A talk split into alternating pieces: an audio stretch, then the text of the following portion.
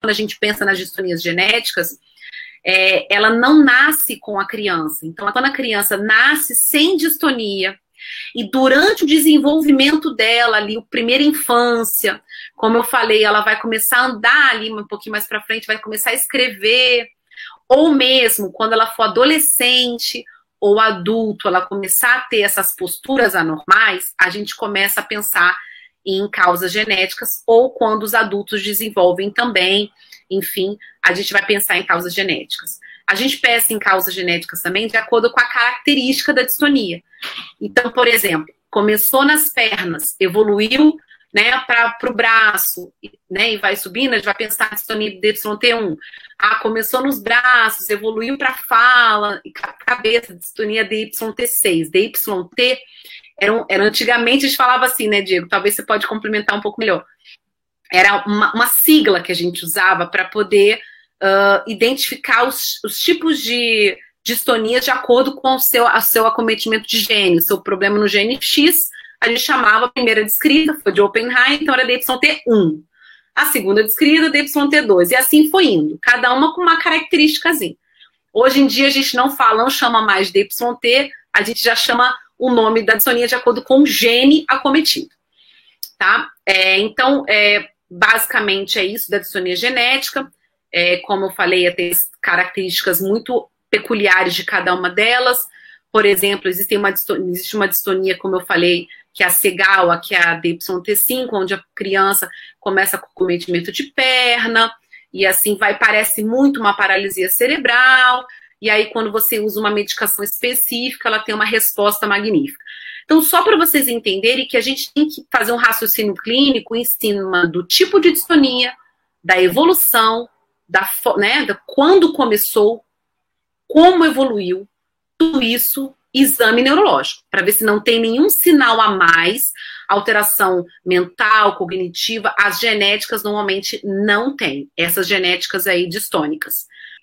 Pessoal, nós mais uma vez estamos falando de uma doença descrita de 1975 para cá.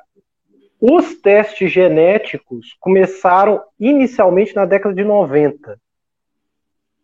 E aí eles foram crescendo até o ano 2000 e foram crescendo mais de 2000 para frente.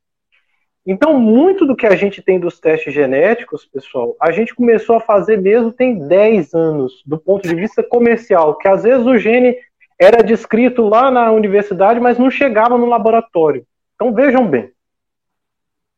Atualmente, se eu pegar uma pessoa com distonia generalizada e fazer um teste genético nela, eu só consigo determinar o gene em 10 a 25% dos casos.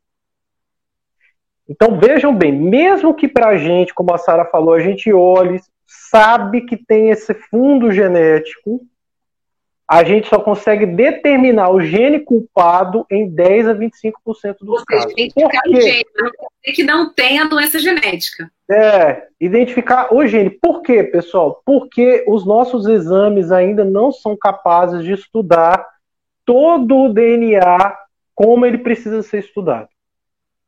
Então, por causa disso, existe uma limitação muito grande, não é do paciente, que ah, o paciente não tem nada, às vezes faz essa associação. Ah, o, paciente, é. o exame deu normal, o paciente não tem nada. Não é isso. Não, é, a, é, é, é, a limitação do exame. Ah, mas doutora, eu tive e ninguém na minha família tem. Então, assim, não quer dizer que você tem que ter um histórico na família. Se você tem histórico na família, isso já é, obviamente, né? A, a chance de ser genética é altíssima, de você ter um gene ali específico identificado. Né? Então, existem vários genes hoje identificados que, que causam a distonia e que pode é, ser dado pelos familiares, tá? E alguns são novos genes que a gente, como o Diego falou, a gente ainda não tem ainda é, o conhecimento desse, desses genes, dessas alterações. Hoje a gente testa um painel de genes já conhecidos, mas existem novos genes, novas variantes que vão saindo a cada ano.